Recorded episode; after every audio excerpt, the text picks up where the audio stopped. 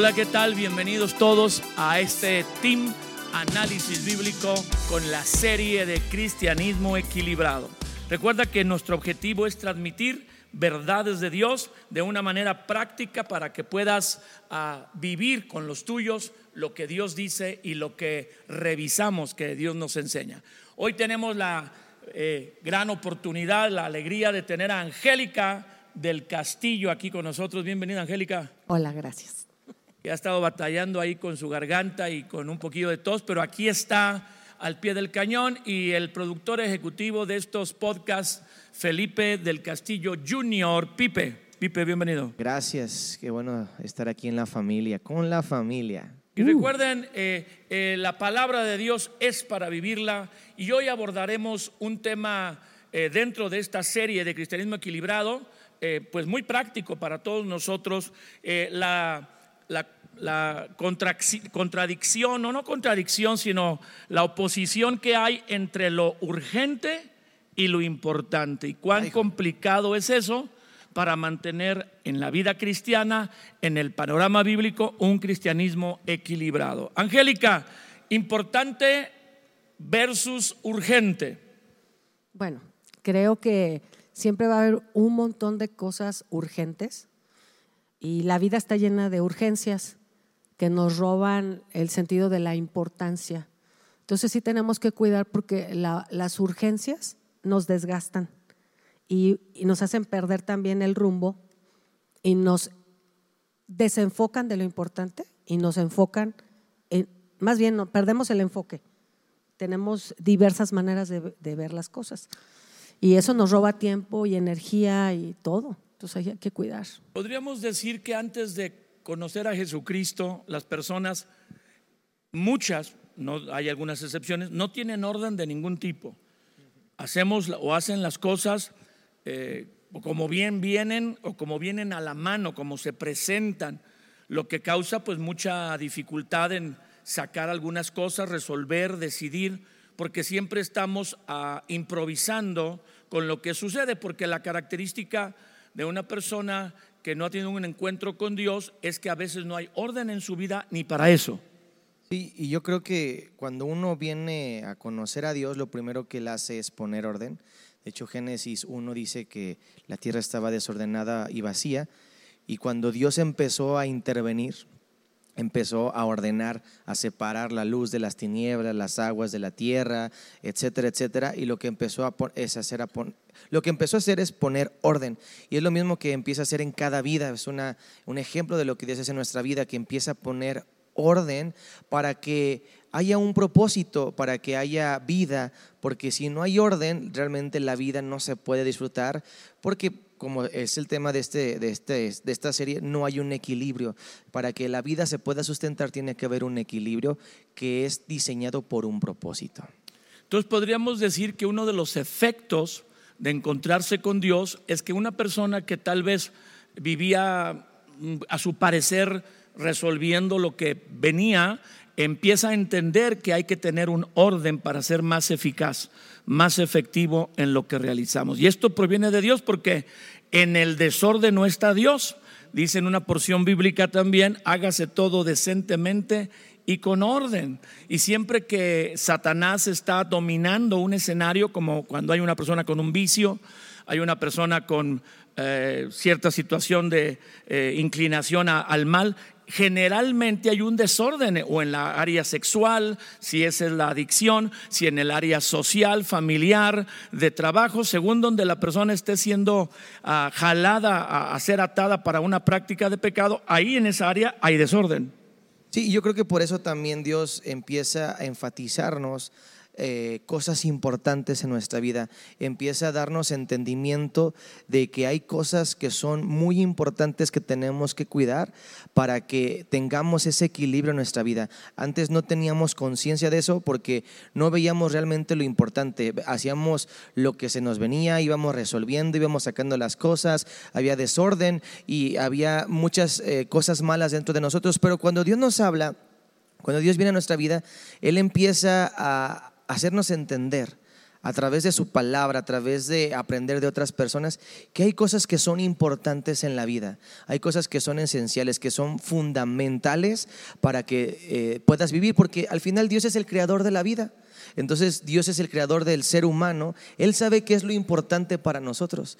Y a veces uno no, lo es, no es consciente de eso, pero cuando uno viene a Dios, empieza a conocer esas cosas y entonces yo creo que ahí es donde uno empieza a enfatizar y tratar de priorizar esas cosas. Porque muchos de, muchos de los problemas que hay en las personas, en todo el ser humano, es que él quiere gobernar su propia vida como quiere. Y tal vez en el trabajo, en la escuela, cuando las personas están estudiando, ya están eh, profesionalmente trabajando, de ahí se sostienen, pues obedecen a sus jefes y a sus maestros porque no les queda otra, o los expulsan o reprueban, o acá les quitan el trabajo, pero en sus vidas personales, en su familia, en otras cosas que ellos hacen, pues no hay orden. Se someten, por así decir, a un orden en el trabajo, en la escuela, porque les es impuesto. Pero cuando uno viene a Dios y conoce a Dios, uno empieza a entender que el orden viene de Dios. Sí, de hecho, la palabra orden, yo la busqué, y dice que es estado de inmovilidad de un cuerpo sometido a dos o más fuerzas de la misma intensidad que actúan en sentido opuesto. Para tenerlo quieto. Ajá, exactamente. Entonces, te quieren mover, pero es un estado de inmovilidad, el equilibrio, estar ahí firme, pero si no sabe uno ni en qué. Y, y es que hay esa actitud en nosotros, ¿no, Angélica? De, de a mí nadie me diga qué voy a hacer. Por ejemplo, ordene las cosas en su casa. ¿Por qué? Yo dirijo mi casa como yo quiera. Eh, yo ya en el trabajo me dijeron qué hacer, pero en mi casa la gente no quiere en su vida personal establecer ese orden. ¿Por qué, Angélica? Bueno, es primero porque el ser humano así es, así somos, ¿no? Por naturaleza. Queremos siempre hacer las cosas a nuestra manera. Pero tenemos que reconocer que no sabemos. Necesitamos un parámetro y el parámetro, pues lo más maravilloso es que está al, al, alcance de todos, está en la Biblia. La Biblia es la plomada, ¿sí? es lo que nos da dirección. Entonces, cuando uno empieza en el camino del Señor, encuentra que sí hay manera de hacerlo. Y tiene que ser uno humilde para reconocer que no sabe. De hecho, la palabra orden no le gusta a uno porque también es como el, el del ejército. Orden, ¿sí? Una orden pon orden. No nada más es orden de equilibrio así, sino es una orden, literal, como en el ejército. No nos gusta someternos a una fuerza superior que sería la de Dios, pero es una, es una, fuerza superior para nuestro bien, porque podríamos cuestionar que alguien nos diga qué hacer, si está bien o mal o no me parece, pero Dios siempre desea lo mejor para nosotros y es la persona más sabia que existe. ¿Ustedes creen, Angélica, que esto tiene problemas? Porque la Biblia enseña algún orden eh, específico. Hay un orden bíblico en prioridades en la vida del ser humano. Por ejemplo, ¿cuáles serían las prioridades o el orden eh, de Dios para una persona? Es que varían en el sentido de nuestro estado civil pero hay una que nunca va a ser movida, ¿sí? Y es Dios. Eso nos, jamás de los jamases, todo se puede mover menos eso, ¿sí? Yo creo que de ahí empieza todo y Pippen tiene ese versículo. Podríamos tomar esa, esa, porción de un mandamiento bíblico de Mateo, uh, eh, capítulo 22. 22 y el versos 34 al 38, Pipe, a ver, o 40, ¿qué dice? Dice, Mateo 22, 34 al 40. Entonces los fariseos oyendo que había hecho callar a los saduceos se juntaron a una y uno de ellos, intérprete de la ley, preguntó para tentarle, diciendo, Maestro, ¿cuál es el, grande, el gran mandamiento en la ley? Jesús le dijo, amarás al Señor tu Dios con todo tu corazón y con toda tu alma y con toda tu mente. Este es el primero y grande mandamiento. Y inmediatamente dijo, y el segundo es semejante, amarás a tu prójimo como a ti mismo. De estos dos mandamientos depende toda la ley y los profetas. Entonces podríamos decir que aquí hay un eh, orden inicial, que es que hay que amar a Dios por encima de todo y con todo. Sí, Dios tiene que ser lo primero. Y, y, a veces eso es lo que causa conflicto en cuanto al orden, porque en la manera de pensar de uno, somos egoístas, somos eh, desenfocados y uno piensa solamente en uno, piensa que uno es primero y después uno y al final también uno.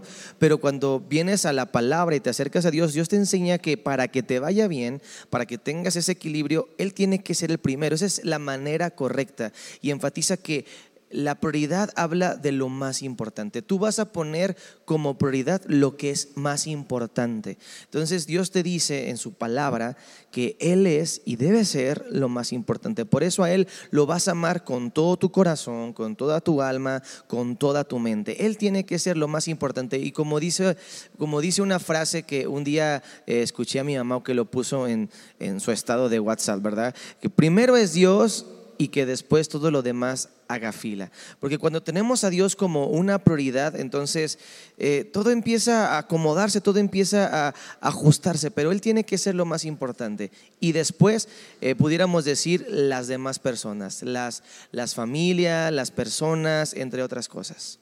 Entonces podemos definir que la primera prioridad de toda persona debe ser Dios, pero hay más, o sea, ok, Vamos a poner a Dios primero sobre todas las cosas, como dicen en alguna ah, expresión general aquí en México. Eh, eh, amarás a Dios sobre todas las cosas. El texto bíblico que nos leías dice, con todo tu corazón, toda tu alma, toda tu mente y todas tus fuerzas. Y después... Yo creo que Dios por eso nos dice que si amamos a Dios primeramente, después vamos a tener la capacidad de amar a las personas. Yo creo que después de Dios siempre están las personas. Y eso es importante porque a veces enfatizamos cosas o actividades que yo creo que tienen su lugar en la vida en, cuestión de las prioridades, pero después de Dios, lo más importante en esta tierra son las personas. De hecho, yo recuerdo mucho que tú me has dicho que en el reino de Dios, ¿verdad? De lo más importante que Dios nos da son las relaciones. Y eso tiene que ver con personas. Con personas. Con las cuales eh, nos, nos, comunicamos, crecemos, avanzamos. Entonces, después de, después de relacionarnos con Dios, el, el, segundo orden tendría que ver con nuestra relación con las demás personas en cuanto a nuestra prioridad y, e importancia. Y las personas más cercanas son la familia. Claro. Porque las personas dicen, eh, yo creo que hay mucho desorden, primero es mi trabajo porque de ahí obtengo todo el bienestar o el sustento que necesito para mí, para mi familia. Pero aquí la Biblia nos dice, no, primero es Dios. Aún sobre su, tu trabajo, primero es Dios. Y luego no es tu trabajo, porque también ese es el otro error que hay, poner el trabajo sobre la familia, porque dicen las personas, yo trabajo para la familia, trabajo para sostenerlos, el papá o la mamá, pero a veces hay tanto enfoque en el trabajo que también la necesidad de la familia, no económica, sino de otras necesidades, no son suplidas. Entonces podríamos decir que primero es Dios, luego las personas, que sería la familia, luego en tercer lugar el trabajo, luego tus necesidades personales como tu descanso o tu capacidad de crecer, el, ejercitarse. ¿Cuáles tú podrías poner? Nos decías que había, Angélica, depende si es soltero o casado, diferentes prioridades. Estamos definiendo, como nos has escuchado, que primero Dios y luego la familia. ¿Cómo dirías que son estas prioridades? Bueno, hablando de los esposos, la gente casada, pues obviamente es su esposo o su esposa. Primero Dios. Luego. El esposo o la esposa, ¿verdad? Si son solteros, pues son sus padres, ¿sí? Y de ahí. Entonces los casados, primero Dios, luego la familia, su esposo, su esposa, sus hijos. Luego el trabajo. Y luego está el, el servir al Señor.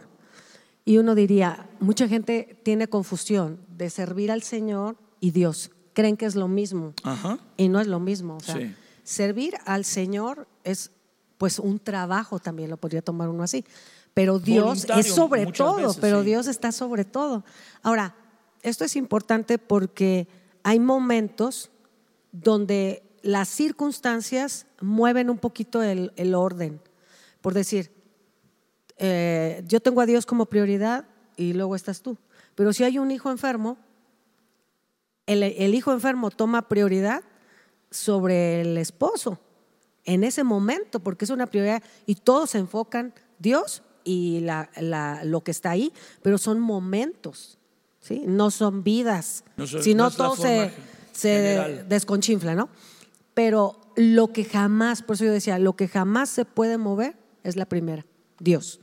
Yo, yo encontré una porción de la escritura en, en Marcos, eh, muy interesante, Marcos 3, capítulo 13 eh, al versículo mm, 15, eh, capítulo 3 de Marcos 13, 14 y 15, donde resuelve la Biblia misma, hablando de el propio Jesús, que no es lo mismo Dios que servir a Dios, porque estamos poniendo como una, una esencia primaria, eh, vamos a ir un orden primario, Dios, la familia, el trabajo, servir a Dios, que se llama ministerio o ministrar, y tal vez luego pues eh, las cosas personales como el ejercicio, eh, eh, tu descanso, tu esparcimiento. Pero dice esta porción en Marcos 3, 13 al 15, después Jesús subió al monte y llamó así a los que él quiso y vinieron a él y estableció a doce los apóstoles para que estuvieran con él y para enviarlos a predicar y que tuviesen autoridad para sanar enfermedades, echar fuera demonios. Y luego hace una narración completa, ¿verdad? Desde el versículo 16 hasta el 19 del nombre de cada uno de los doce. Pero aquí vemos con claridad que lo primero que hizo Jesús fue llamarlos para que estuvieran con él, dice el verso 14. Estableció a doce para que estuvieran con él. O sea, el primer llamado no fue enviarlos a predicar, ni que sanaran a los que estaban enfermos, ni que liberaran a los que estaban endemoniados, como dice el versículo 15, realmente la segunda parte del 14 y el 15, sino el primer llamado es estar con Dios, y es lo que Angélica dice, eh, que nos dice, primero es Dios y no se debe confundir con servir a Dios, primero es estar con Dios. Ahora recordemos que los apóstoles todos eran solteros menos Pedro. Pedro sí estaba casado, pues tenía su suegra, pero los demás no, de alguna ¿Quién manera. sabe? A lo mejor había otro por ahí y no Bueno, nos bueno, dice. no se menciona, no Ah. se menciona, ¿va? Pero por lo menos eh, ya podemos decir que para los que estaban solteros, o la mayoría de los que no estaban casados, la siguiente prioridad después de Dios, eh, vamos a decir que siguieron a Jesús como un maestro, como el Mesías, y su familia les dio esa libertad, y luego era servir al Señor, pero primero era estar con Él y luego servirle, Pipe. Sí, y yo creo que es importante resaltar, o por lo menos así yo lo entiendo, que estar con Dios, que es el primer llamado o lo primero que Dios nos manda hacer, eh, es algo personal. O sea, es algo que yo tengo que procurar en lo personal y voy a alimentarlo en lo personal. A veces pienso que la, mucha gente que asiste a congregaciones, ¿verdad? Si es el caso de algunos, o quizás hay unos que no, y si no, pues congrégate, ¿verdad? Sería muy bueno que lo hagas. Pero hay gente que busca suplir su tiempo con Dios con venir a la congregación.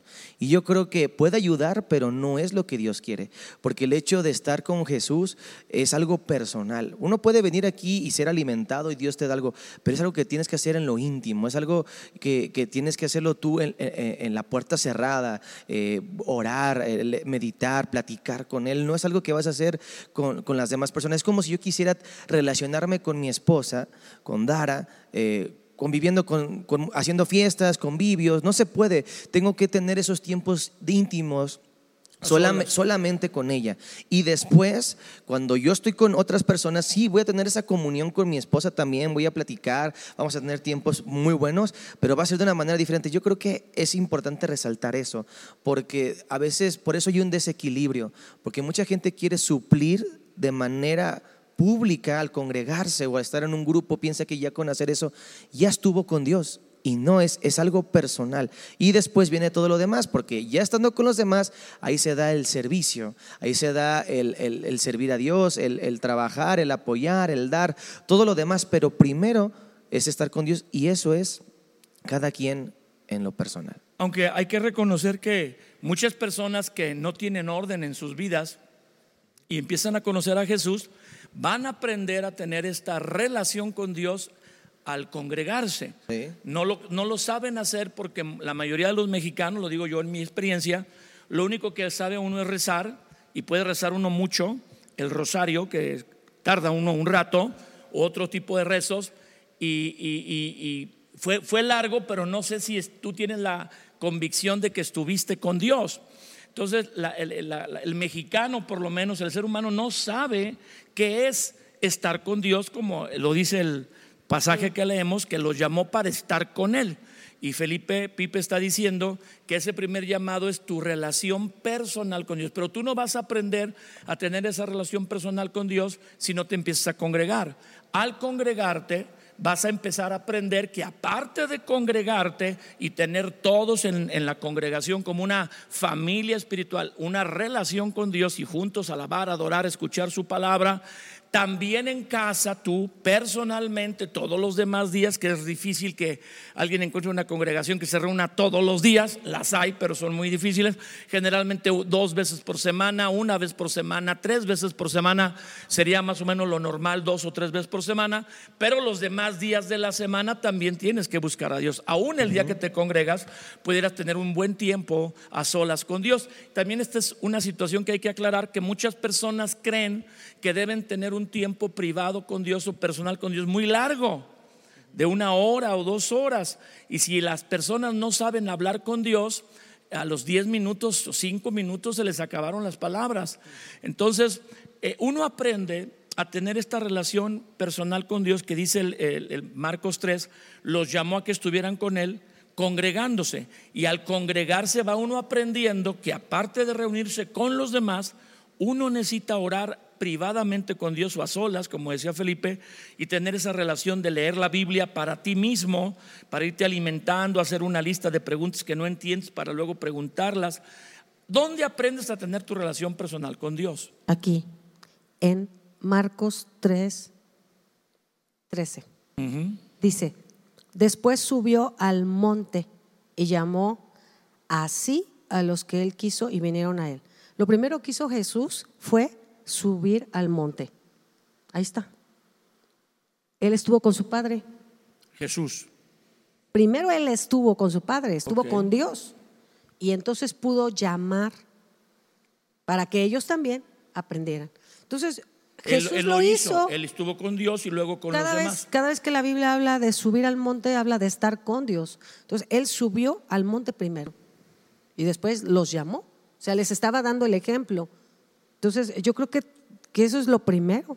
Y se podría decir que este es el error más común que existe entre los cristianos, eh, eh, el confundir en cuestión a las prioridades y el orden que estar con Dios es al congregarse o vamos a decir como dice Felipe, aún servir, no congregarse, pero servir. Es que- Yo sirvo, Ajá. imagínate un pastor que tiene cuatro reuniones en un domingo. Y que estuvo dos horas, dos horas y media en cada Sí, reunión, o sea, eso pasó fue diez servir, horas. pero eso fue servir. Eso no fue estar con. O sea, son 10 horas, eh, no, De no servicio. una persona que asiste, es- una persona que sirvió 10 horas o 12, pero estuvo con Dios. No. Digo que- Sirvió a Dios. Pero es que estar con Él empieza en tu tiempo con Él. Y eso es lo que mucha gente tiene que aprender en la congregación. Porque ¿dónde se le va a enseñar? Exacto.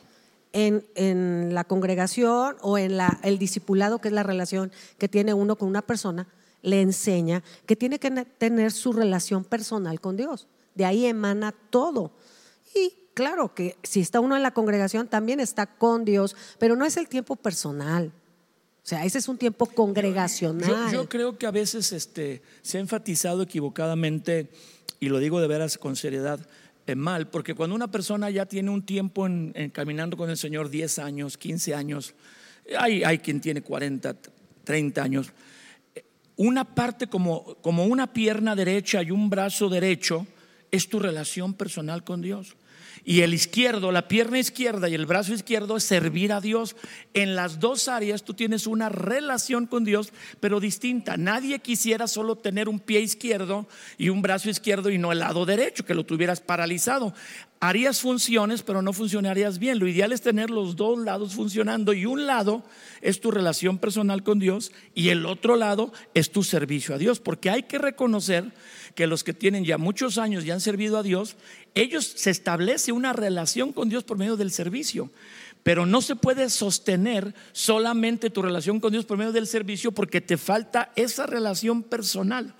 Eh, de tú a solas con Dios. Y aquí es donde a veces entra el conflicto que les comento yo, las personas tienen entendimiento que tienen que pasar una hora orando o dos orando personalmente. Y eso a lo mejor lo puede lograr alguien que ya tiene un tiempo con Dios, sabe mucho de la Biblia y al orar usa la palabra. Pero ¿qué recomendarían ustedes al que está comenzando eh, ese tiempo con Dios, como tú dices, Felipe? Eh, mi vida privada con Dios, ¿cuánto tiempo? ¿Cómo hacerla?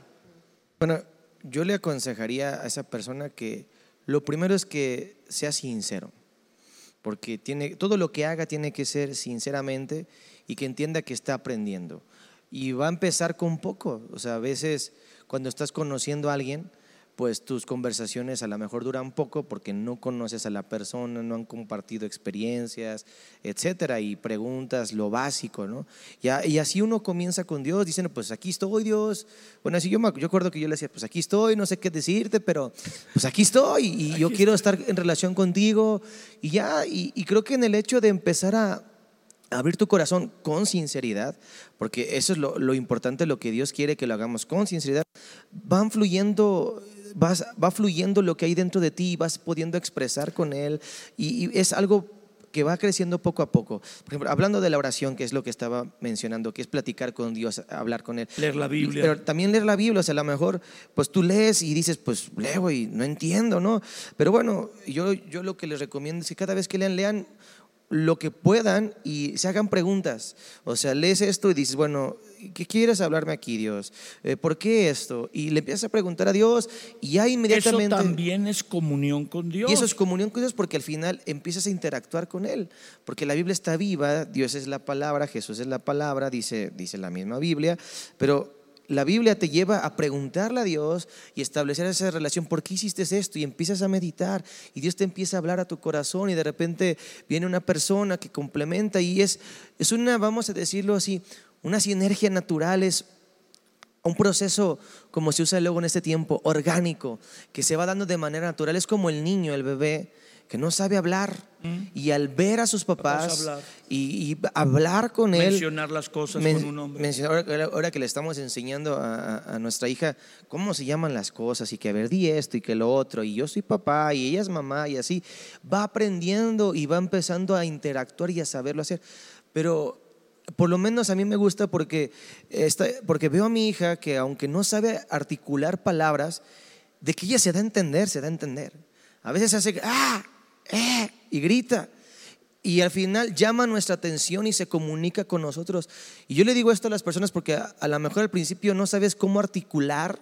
Dices, ay, es que esta persona era bien bonito. Pues qué bueno, porque a lo mejor ya tiene tiempo. Pero no se trata de eso, sino el corazón. Y nosotros vemos la intención de nuestra hija al comunicarse con nosotros y buscar, nosotros como padres, a ver qué dices esto. Yo creo que Dios es igual.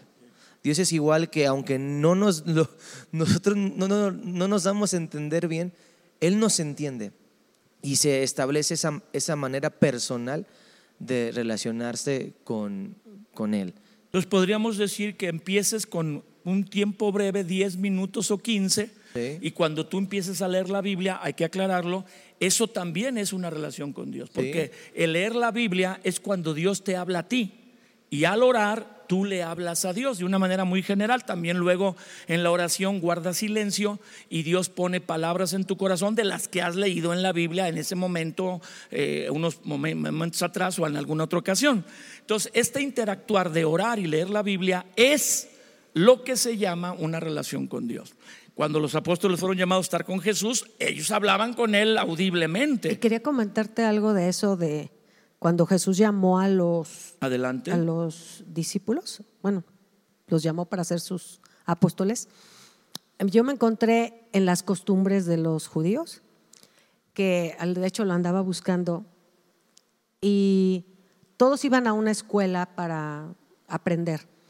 Pero después cuando tenía, llegaba el momento en que el, el rabino, en este caso Jesús, que también era un maestro, llegaba el tiempo en que los maestros tenían de 15 a 20 ah, discípulos, ¿verdad? Y escogían de entre ellos. Los escogían. Sí, pero también en ese tiempo había como 15 o 20 rabinos jóvenes que lograban quedarse y buscaban ellos al que más admiraban. Pero aquí no fue así. Aquí fue Jesús el que los escogió.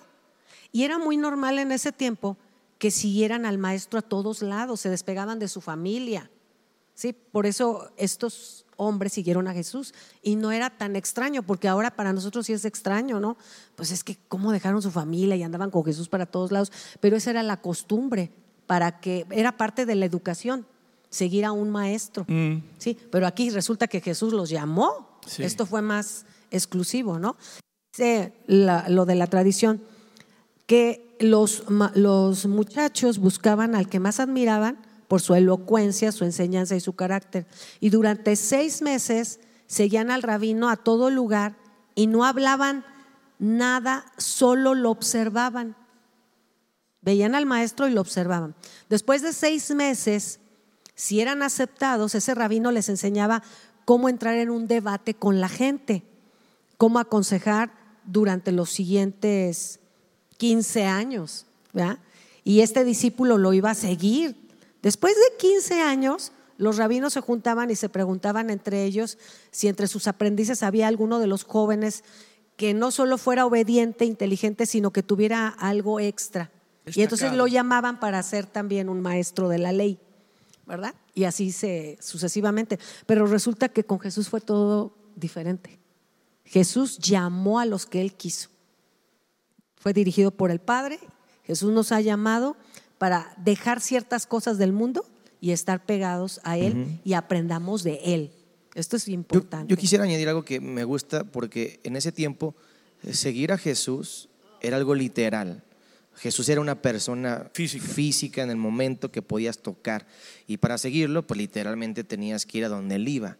Pero ahora, Jesús cuando resucitó, ¿verdad? Dijo que les, nos iba a mandar a alguien igual a él, pero que ya no iba a estar de una manera física, sino dentro de nosotros. Ahora seguir a Jesús tiene que ver con una relación personal y lo bonito de esto es que no necesariamente, eh, eh, literalmente tienes que dejar o apartarte de tu familia para caminar con Jesús. O de tu trabajo. O de tu trabajo, porque ya está dentro de ti. Pero ahora lo bonito es que esa relación es 24/7, todo el tiempo con Él y es más práctico eh, desde, desde, ese, desde ese punto de vista. Y es más grande. Y es más grande tener esa relación con Él y mantener esa prioridad de lo que estamos hablando, que es lo más importante en nuestras vidas, porque Él está dentro de nosotros. lo podemos hacer cerrando nuestros ojos inmediatamente. Entonces, lo más importante es tener a Dios como prioridad y ahí empieza un orden, pero también tener una relación con Él que consiste en orar, leer la Biblia, pasar un tiempo, empezar por 10, 15 minutos y luego lo va uno incrementando y luego se involucra uno en servir. Y aunque servir es, es también estar con Dios y estar haciendo su voluntad, no puedes depender de tu relación con Dios solo por tu servicio hacia Dios. Hay que hacer las dos cosas, como dice ahí eh, en Marcos 3, los llamó para que estuvieran con él y luego para enviarlos a predicar, echar fuera demonios y sanar a las personas.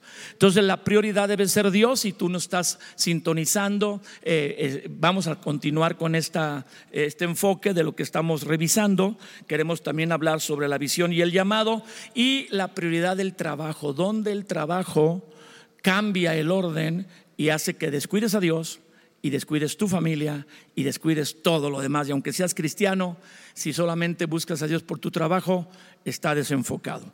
Acuérdense que en este team podcast eh, de eh, cristianismo balanceado que estamos revisando, eh, la palabra que aprendemos es para vivirla. Te esperamos en las próximas transmisiones, en los próximos episodios. Corre la voz de que estás aprendiendo algo práctico, de que la palabra de Dios la entiendes y la pones por obra. Y wow, cuando ponemos por obra la palabra de Dios, Dios nos ayuda a tener un cambio que impacta a los que están a nuestro alrededor para bien. Gracias, hasta la próxima. Gracias por acompañarnos este día y ser parte de esta familia del podcast. Ayúdanos a compartirlo con tus familiares, amigos y seres queridos. Si este episodio te ha bendecido, nos ayudaría mucho que nos escribieras una reseña o nos dejes un comentario en cualquier plataforma que nos estés viendo o escuchando. También puedes ayudar a que este podcast siga siendo una bendición a otros donando, por lo que te dejamos el link para que lo puedas hacer en la descripción de este episodio. Tus donaciones marcarán una diferencia en miles de personas. Repasa tus apuntes y busca ponerlos en práctica porque la palabra de Dios es para vivirla. Nos vemos en el próximo episodio.